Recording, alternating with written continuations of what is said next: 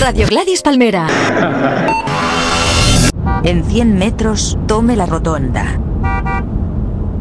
No pierda el ritmo. Y manténgase a la izquierda.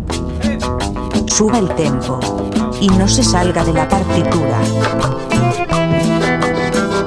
Suba el volumen. Ha llegado a su destino. Gladys Palmera Spirit, el GPS para tus sentidos.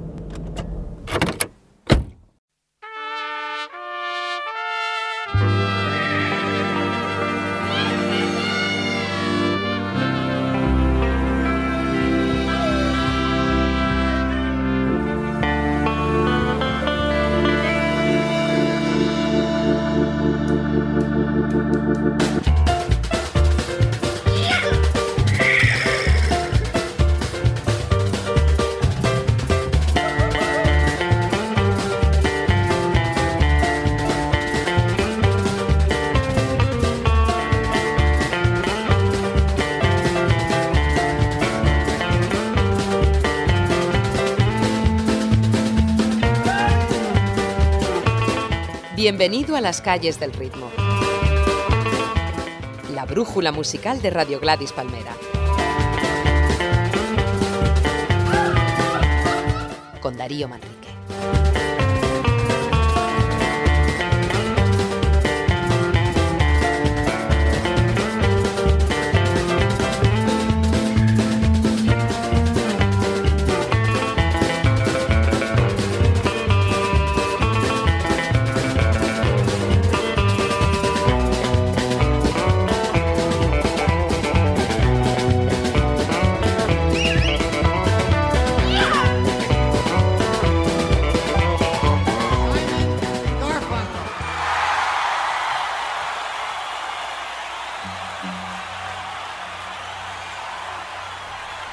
Este es el sonido de medio millón de neoyorquinos en Central Park en 1981, cuando Simon Garfunkel grabaron allí un concierto a beneficio del parque, entonces muy abandonado, igual que toda la ciudad, que estaba prácticamente en bancarrota.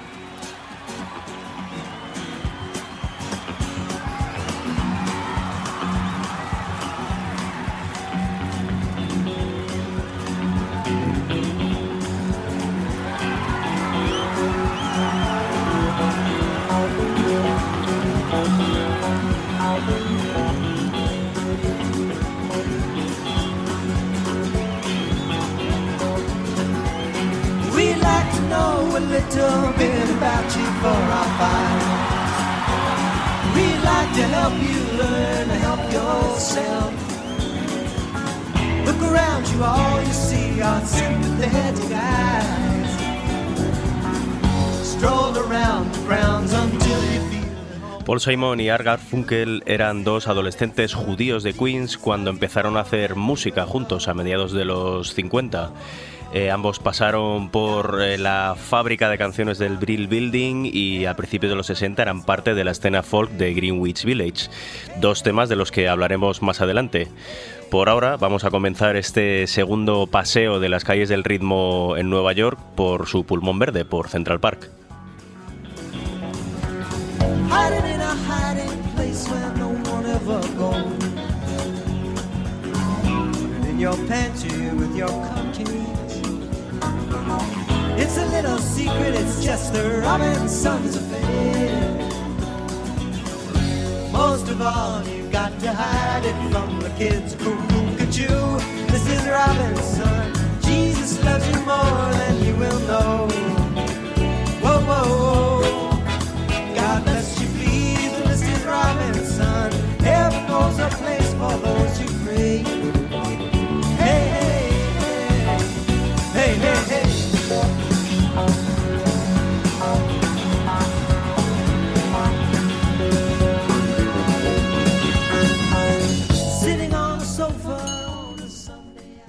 Our life together is so precious together we have grown. We have grown. Although our love is still special.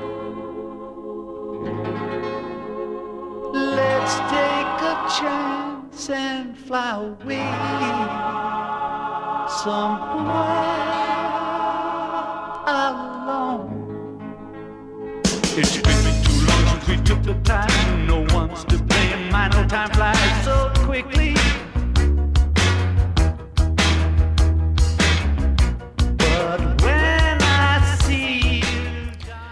Si salimos de Central Park por el oeste, nos encontraremos con Strawberry Fields, el homenaje de Nueva York a uno de sus vecinos ilustres, John Lennon, que vivió y fue asesinado muy cerca de aquí, en el edificio Dakota.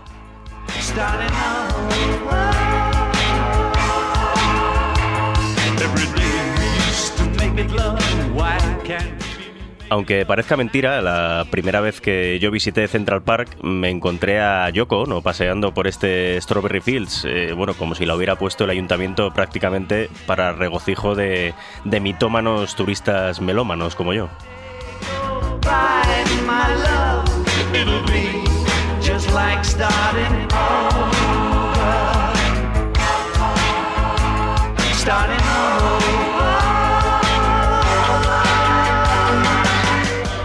Este Just Like Starting Over fue el primer single de Double Fantasy, el disco que Lennon y Yoko grabaron en Nueva York antes de la muerte del primero.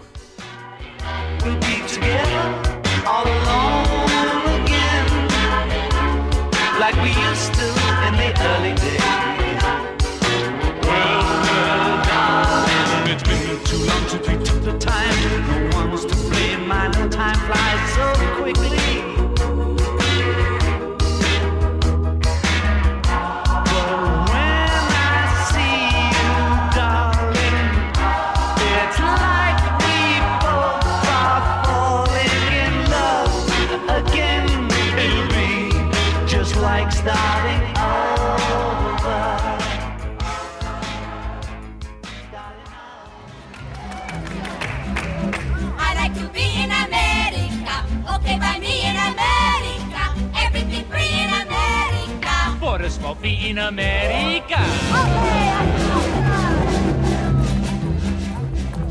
Buying on credit is so nice. One look at us and they charge twice. I have my own washing machine. What will you have though to keep clean? Skyscrapers bloom in America. Cadillac zoom in America. Industry boom in America. Wealth in a room in America.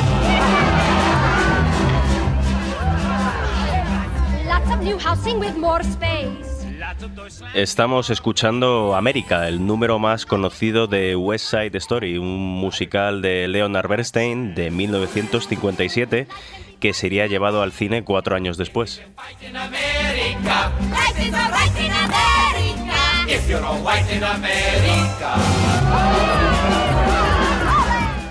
West Side Story habla de una zona hoy desaparecida en el Upper West Side un barrio de clase obrera entre las avenidas Amsterdam y West End. Es la historia, mm, bueno, una adaptación básicamente de Romeo y Julieta, o el amor y la lucha entre los Sharks, una banda de jóvenes puertorriqueños, y los Jets, eh, polaco-americanos.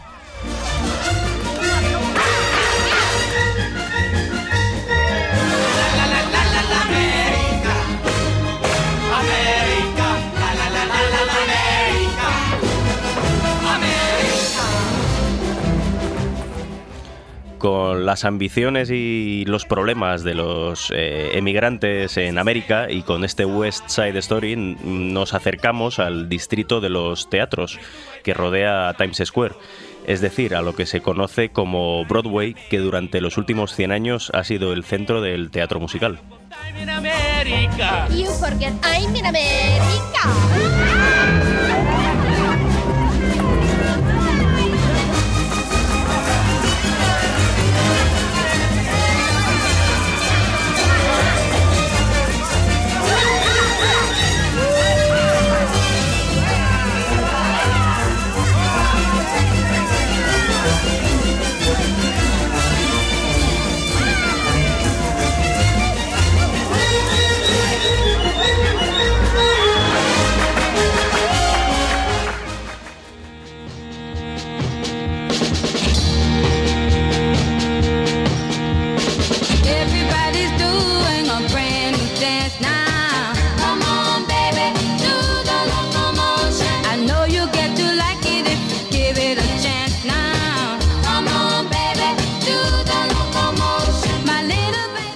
Seguimos en la amplia avenida de Broadway, la columna vertebral del show business neoyorquino. ¿Y por qué está sonando Little Eva y su Locomotion? Porque ahora mismo estamos enfrente del número 1609 de Broadway, el Brill Building. Este edificio era en los 50 y 60 un modelo vertical perfecto de manufactura de música pop. Aquí se juntaban hacia 1962 más de 150 negocios relacionados con la música. Había compositores, editoriales, músicos, sellos, estudios. Aquí, por ejemplo, eh, compusieron Carol King y su marido Jerry Goffin este Locomotion, que cantaría su, la babysitter de sus hijos, Little Eva, y trabajaron Burt Bacharach, Jerry Leiber y Mike Stoller, Neil Sedaka, el propio Paul Simon, del que hemos hablado antes, y bueno, muchísimos más eh, compositores que hicieron eh, historia del pop.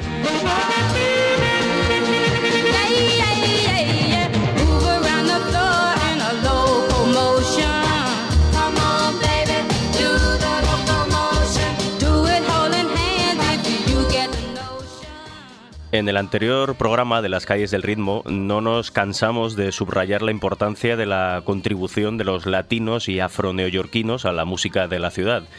Y en esta ocasión hemos de hacer lo mismo con los judíos neoyorquinos, eh, Leiber y Stoller, Bacharach, Carol King o los anteriormente nombrados Simon y Garfunkel o Bernstein y muchos más de los que sonarán hoy lo eran.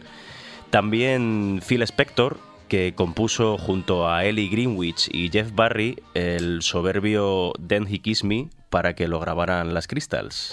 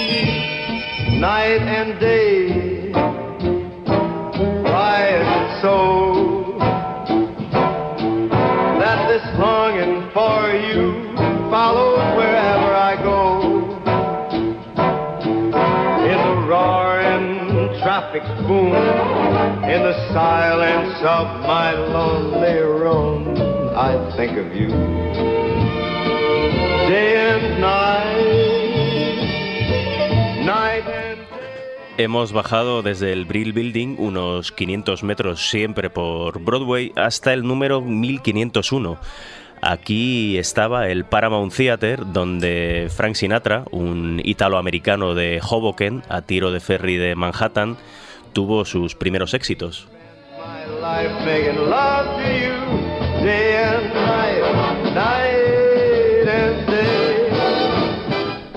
Aquí, por ejemplo, en el Paramount Theater se vivieron amagos de disturbios en octubre de 1944, cuando Sinatra vino a cantar canciones como esta Night and Day. 35.000 de sus fans adolescentes, a las que llamaban Bobby Soxers, quisieron entrar en el teatro y, claro, no cabían todas.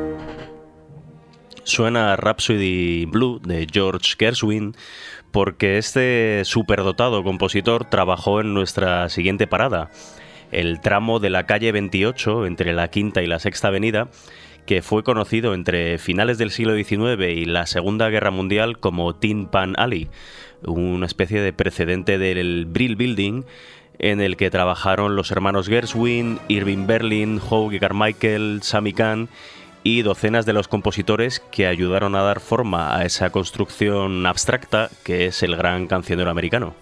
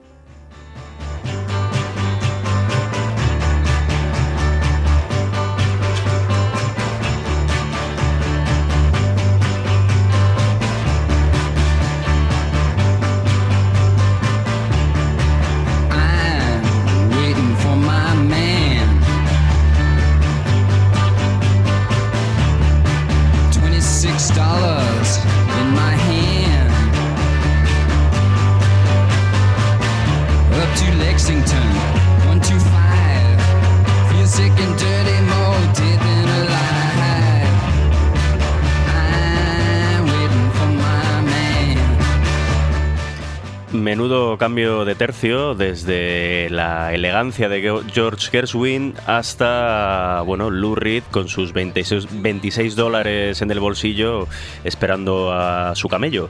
Y bueno, esto tiene su explicación porque hemos llegado a Union Square, que es un poco la frontera no oficial entre el Manhattan mainstream y el underground. Eh, aquí en esta plaza tuvo su segunda y tercera encarnación la Factory de Warhol el centro artístico en el que, por ejemplo, el pintor fue tiroteado por Valery Solanas en 1968.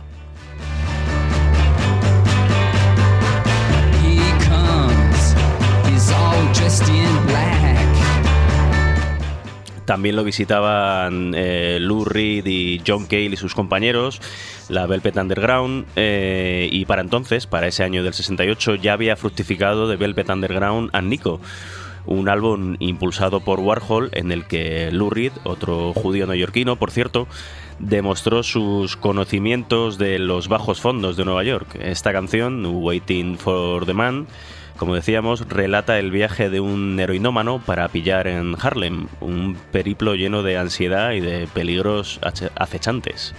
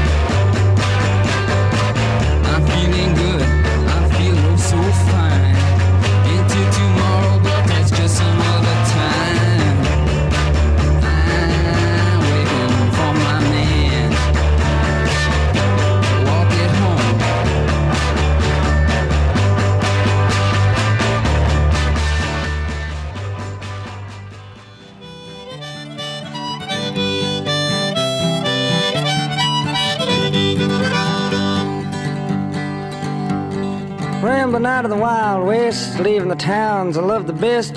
Thought I'd seen some ups and downs till I come into New York town. People going down to the ground, buildings going up to the sky.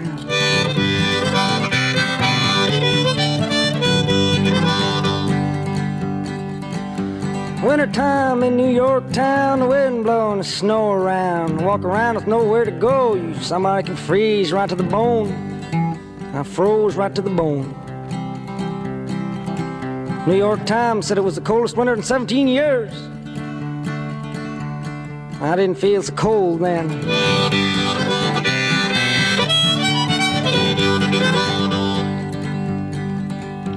I swung on to my old guitar, grabbed hold of a subway car.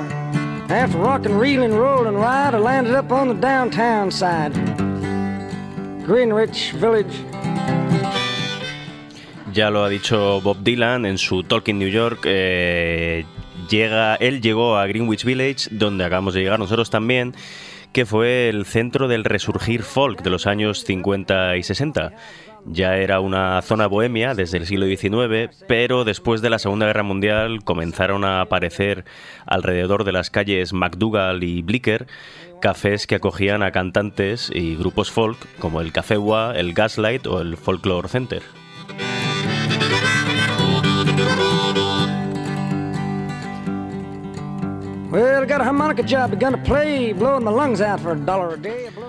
Con ello en mente y siguiendo a su ídolo Buddy Guthrie, por aquel entonces ya enfermo y hospitalizado, Bob Dylan llegó a Nueva York en 1960.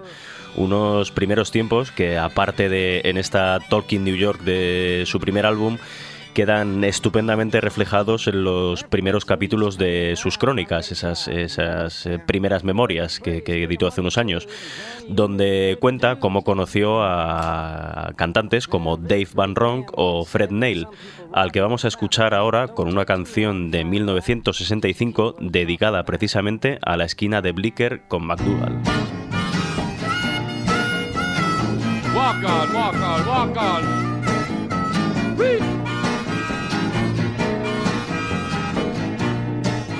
Was standing on the corner of Bleecker and McDougal wondering which way to go.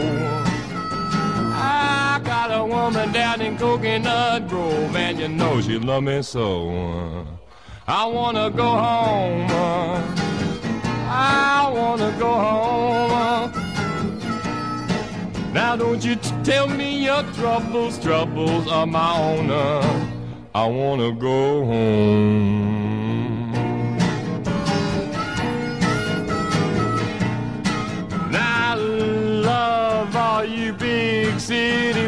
Love the big city blues.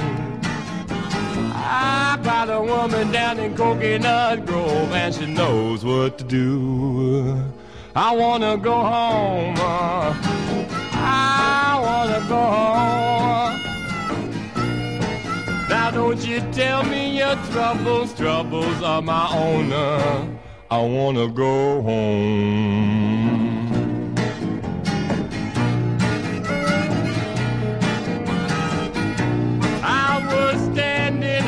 Cornelica and McDougal wondering what to do. I got a woman down in Coconut Grove, and you know she love me true. I wanna go home. I wanna go home. Now don't you tell me your troubles, troubles are my own. I wanna go home. Home. Bring it on home to me, honey.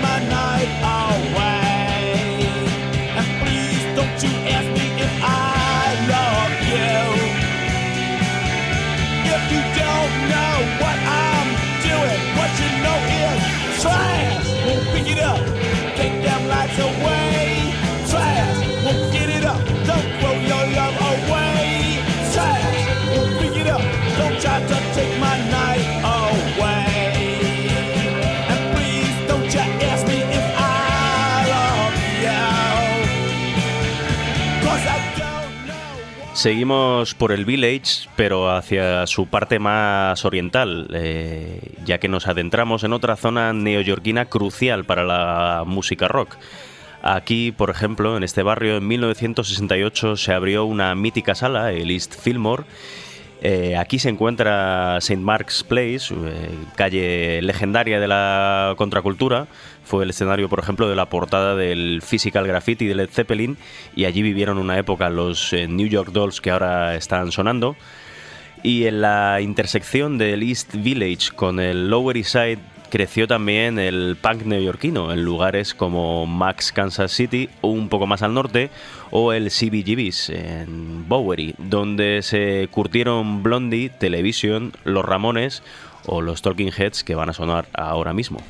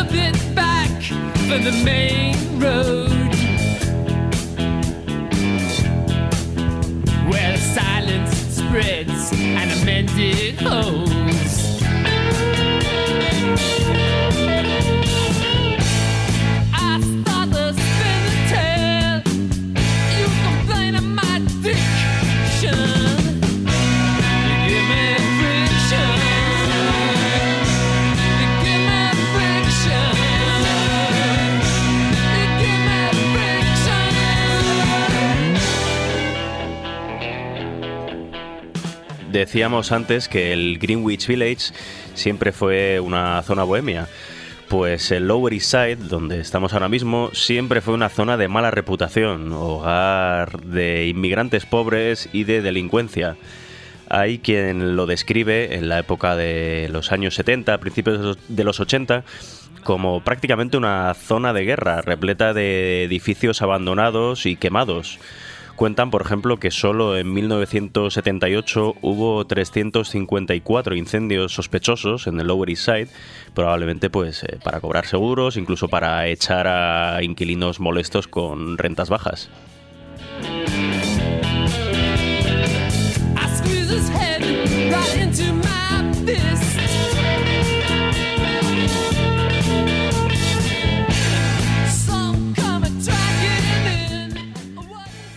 Eh, a raíz de la movida punk, de la que formaron parte estos television que, estamos escuchando, aunque ellos, bueno, realmente su música tampoco es que fuera demasiado punk. A finales de los 70 hubo otra escena más pequeña y más eh, rupturista en Nueva York que se llamó No Wave, espoleada por No New York, un recopilatorio de Brian Eno que incluía temas de James Chance and the Contortions de los Teenage Jesus de Lydia Lunch o de Mars. Los padrinos de toda esta escena fueron Suicide y este es su Ghost Rider.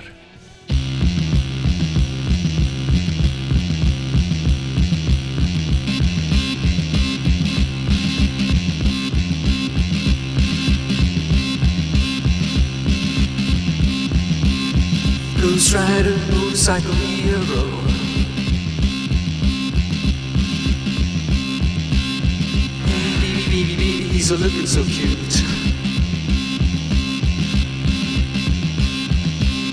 Sneaking round, round, round in a blue jumpsuit.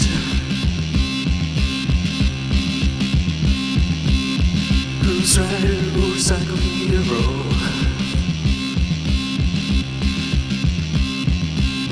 Baby, baby, baby, he's a blazing away.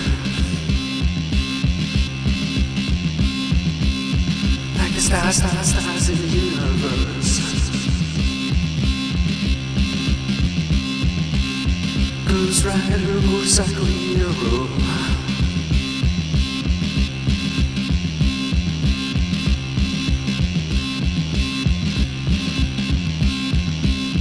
Baby, baby, baby, he's a screaming the truth.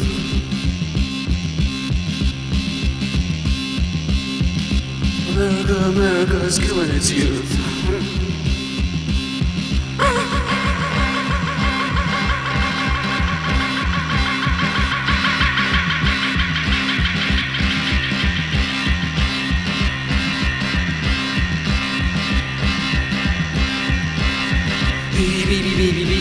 Screaming away.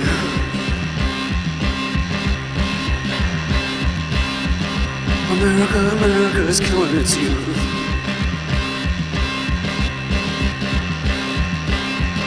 America, America is killing its youth.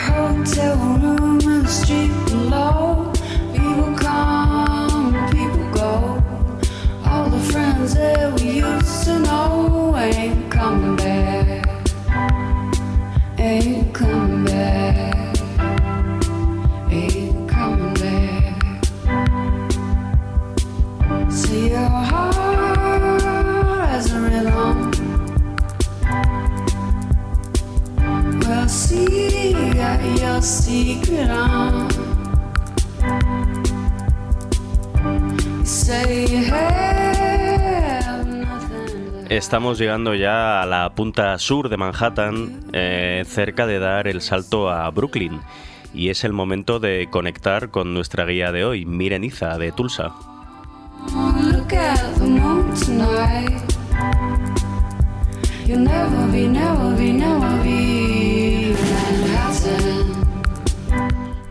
Miren estuvo un año y medio viviendo en la ciudad por motivos profesionales alejados de la música, pero aún así disfrutó de la escena musical neoyorquina. Así que bueno, lo primero es preguntarle por quién representa para ella el sonido de Nueva York. Lo primero que me ha venido a la mente cuando lo he visto ha sido Cat Power, porque la he visto muchas veces allí. Em, pero claro, ella no es de allí en realidad. Y un concierto que me gustó mucho fue el de Magnetic Fields, porque porque son como el, típico grupo neoyorquino, ¿no? Ellos son súper neoyorquinos y, y, verles allí, la verdad que es, yo no les había visto aquí y me, no sé, fue como, me gustó mucho como experiencia así neoyorquina, por, por ellos y por el teatro y todo como fue. es un concierto que recuerdo especialmente.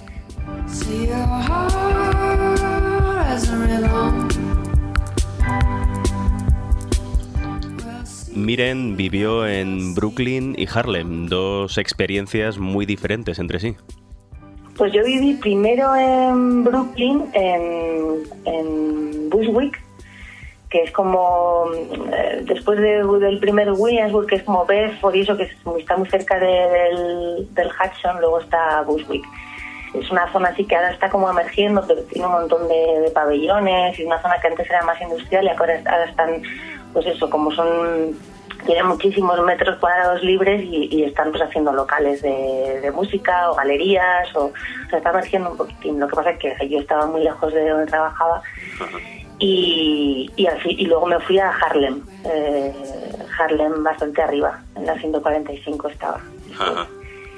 O sea, me gustó mucho el cambio porque vi dos zonas totalmente diferentes y con una música también muy diferente y, bueno, no es que prefiriera una más que otra, pero sí que era, sí que se viven las, las cosas de una manera muy diferente, como te puedes imaginar. Harlem era, era otra historia. En Harlem se, junta como el jazz negro, los, los, los clubs de, de jazz session de, jazz, que había dos que a mí me, me flipaban, que eran el Paris Blues y el American Legion y luego está como el, el rollo pues reggaetón y más latino, súper caliente, ¿no? Que, que, vas por la calle y que está sonando todo el rato. Y en cambio pues en, en Brooklyn pues era algo quizás más parecido a lo que había vivido aquí.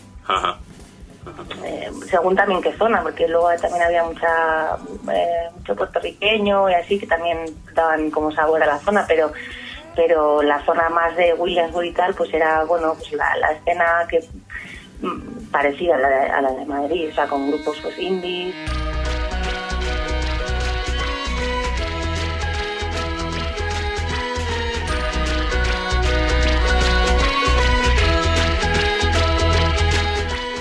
El Paris Blues del que habla Mireniza está en la calle 121 en Harlem y este es el ambiente tal como nos lo describe ella. Pues era, mira, el, Paris Blues eh, es un sitio maravilloso, eh, tiene esta mezcla un poco extraña que a veces encuentras allí, que de repente está la, detrás del escenario una tele gigantesca con el fútbol americano no puesto y, en el escenario es una banda eh, mitiquísima de gente que probablemente habrá tocado con lo más granado del jazz de Nueva York, ¿no? pero que ya tienen sesenta y pico años, que están trajeados y, luego ves como una cola de, músicos, pues cada uno con su instrumento esperando su turno, ¿no? Y, es con, o sea, yo el jazz, la verdad que aquí la experiencia que yo había tenido con el jazz en directo siempre me había dejado como un poco fría, ¿no? Porque al final es una música que pues que dentro de no ser lo que se llama culta, pues sí que requiere como un grado de sofisticación, ¿no? Respecto al rock. Y a mí me había dejado siempre un poco fría y cuando fui allí ese ambiente, pues eso, ¿no? No era muy muy emocionante. Llegabas ahí, te invitaban a, a comer, sacaban ahí el pollo, patatas, ¿no? Y no sé, como todo muy cálido y tengo un recuerdo, la verdad que súper bueno de, de ese sitio.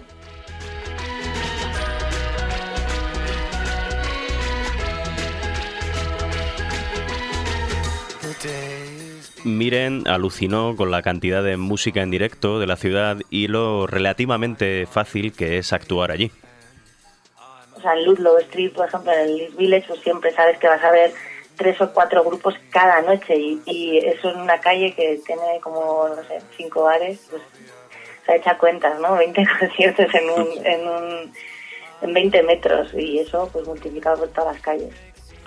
Cosa que es muy fácil porque para tocar no te, no te piden absolutamente nada. Tú vas allí y dices, oye, tengo un grupo, te dicen, bueno, mándame un email aquí, mándame algo de info y tal, y te, y te programan sin absolutamente nada más. Y te dicen, el día que tocas, dicen, ven media hora antes del concierto, ni prueba de sonido ni nada. Eh, hacemos un, o sea, chequeo de líneas en dos minutos y tocas. Y luego, pues claro, no te pagan, pero te pasas el cubo.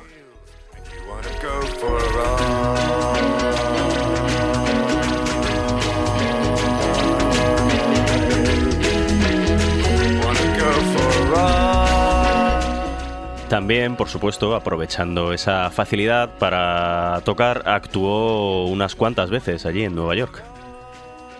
Teniendo en cuenta que llegué ahí un poco como muy perdida, pues al final toqué varias veces en el living room, que me hacía muchísima ilusión, porque ya la otra vez había estado ahí viendo conciertos y, no sé, es como un sitio muy mítico, ¿no?, de, de Nueva York y, todo y todo fue así y, toqué un par de veces porque la primera vez pues conseguí movilizar a gente no conocidos y tal y claro ya te fichan y dicen esta trae gente amigos que van a beber cerveza más y son españoles no y, me llamaron una segunda vez eh, y ya no me volvieron a llamar.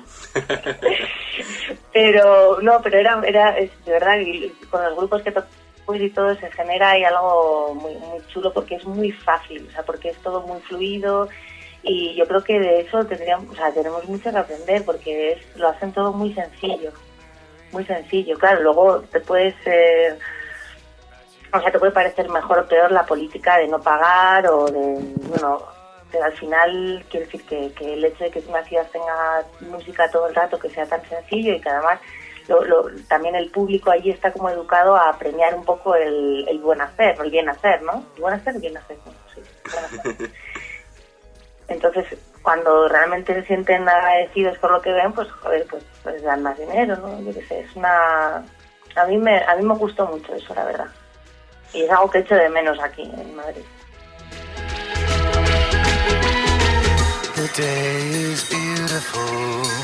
and so are you. My car is ugly, but then I'm ugly too.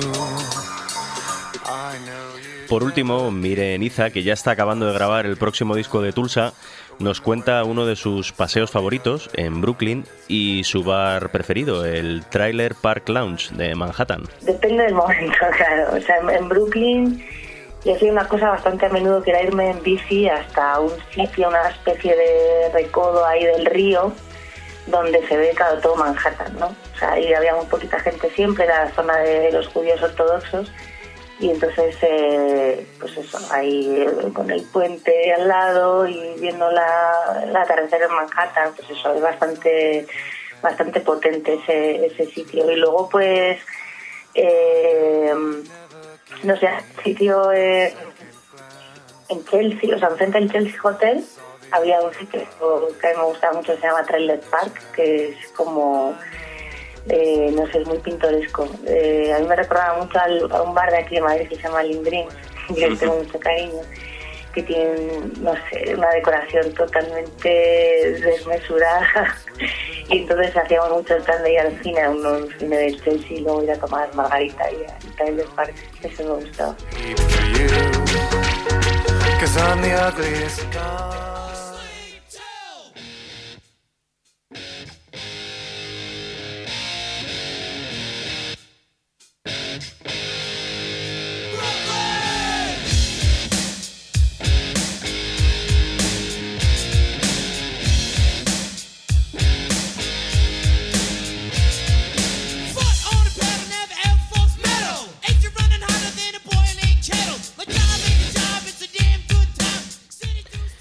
Ya dijimos en el anterior programa que Brooklyn ha sido parte importante de la escena neoyorquina del hip hop, seguramente por eso los Beastie Boys eh, lo nombraban en este No Sleep Till Brooklyn, pero desde el comienzo de este siglo se ha distinguido como hogar de docenas de grupos indies, especialmente en el barrio de Williamsburg que ha sido cuna del estallido del electro y de una nueva ola de grupos de rock con un fuerte sentido de la tradición neoyorquina se inspiraban en la Velvet, en el punk, el post-punk o la faceta más arty de la no wave de finales de esta década.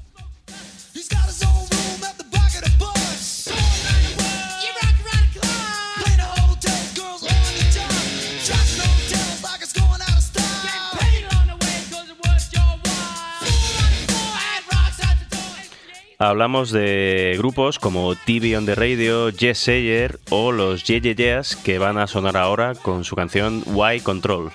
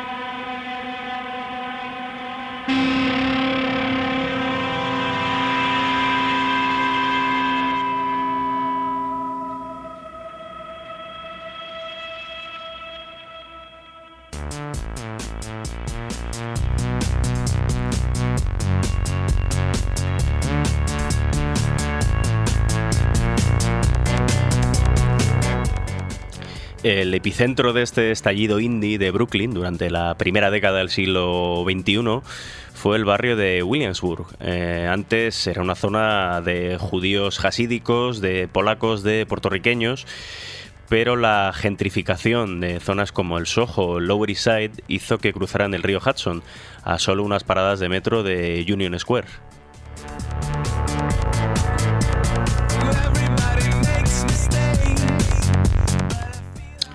Hemos tenido la suerte de coincidir eh, con la cantautora norteamericana Sharon Van Etten, que está en nuestro país de promo de su nuevo disco. Y bueno, ella ha vivido durante casi 10 años en Brooklyn y ahora se acaba de trasladar a Manhattan. Entonces, bueno, nos puede dar un poco una, perspectiva de cuáles son las razones detrás de mm, esta tendencia de músicos y artistas para irse a Brooklyn, preferentemente a Williamsburg, y cómo toda esta escena ha acabado por, bueno, por, convertirse, como dice ella, en una caricatura y al final los alquileres eh, son más caros casi en Williamsburg que en Manhattan. Esto es lo que nos cuenta Sharon. I mean, when I when I first moved to Brooklyn, I, I my first apartment was a sublet in Williamsburg, and I had no idea about the scene there. Cuando me mudé a Brooklyn, mi primer apartamento estaba en Williamsburg, pero no tenía ni idea de que hubiera una escena. Ya entonces había um, muchísima gente. Yo nunca había vivido en una zona con tanta gente de mi edad que hiciera música, y ahora se ha convertido en una caricatura de sí mismo porque hay demasiada gente y no tengo ni idea de lo que hacen porque una vez que un barrio simboliza una idea, la gente se muda allí por las razones equivocadas.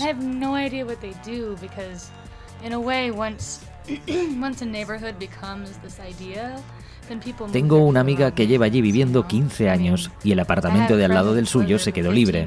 Entró a vivir un tipo con mucho dinero y se queja todo el rato de que ensayan a un volumen muy alto por las noches. Ella se ríe. ¿Por qué te mudaste a Williamsburg que está lleno de músicos? ¿Vamos a tener problemas por tu culpa? Y ahora muchos músicos acaban en la calle porque hay gente rica que se está yendo a vivir allí y no les gusta el ruido. Ahora todo esto se extiende a otros barrios. And and it's now just spreading out in surrounding neighborhoods.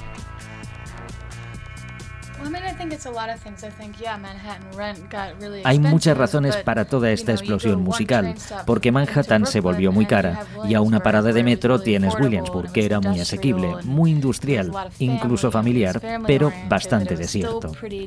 Yo no vivía allí al principio, cuando todo el mundo empezó a mudarse. Yo llegué hace 10 años, pero sí, tengo amigos que fueron a la universidad en Manhattan y vivían allí y sus alquileres se mantenían estables, pero si se querían mudar ya no podían. For that are rent that are rent stabilized that Yo, curiosamente, me acabo de mudar a Manhattan porque ya no me puedo permitir vivir en Brooklyn. El alquiler es más barato en Manhattan que en Williamsburg o en Greenpoint.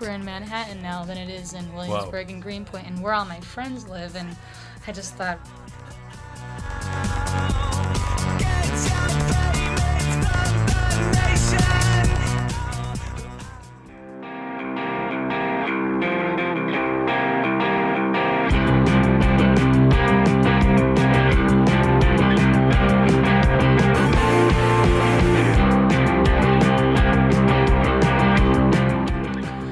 vamos despidiendo ya. David Casado en la mesa, Darío Manrique al micro. Este ha sido nuestro segundo paseo por las calles de Nueva York. Eh, habrá un tercero dedicado a las canciones inspiradas en la ciudad directamente, aunque no sean de artistas que hayan vivido o que fueran de allí y nos vamos eh, a ir con una canción de, un grupo que ha representado muy bien lo que era el grupo de Brooklyn durante este siglo XXI, The Rapture, que precisamente acaban de separarse hace unos pocos meses.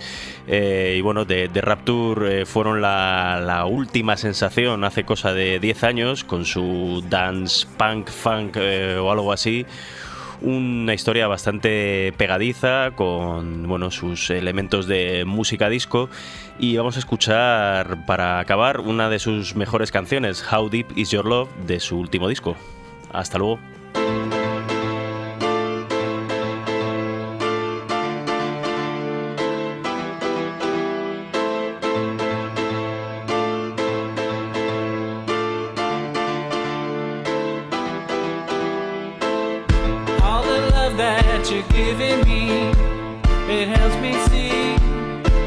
right.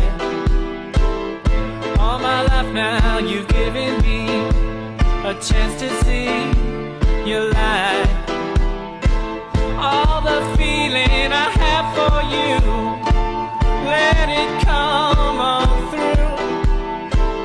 When I cry, you heal my pain. Help me come.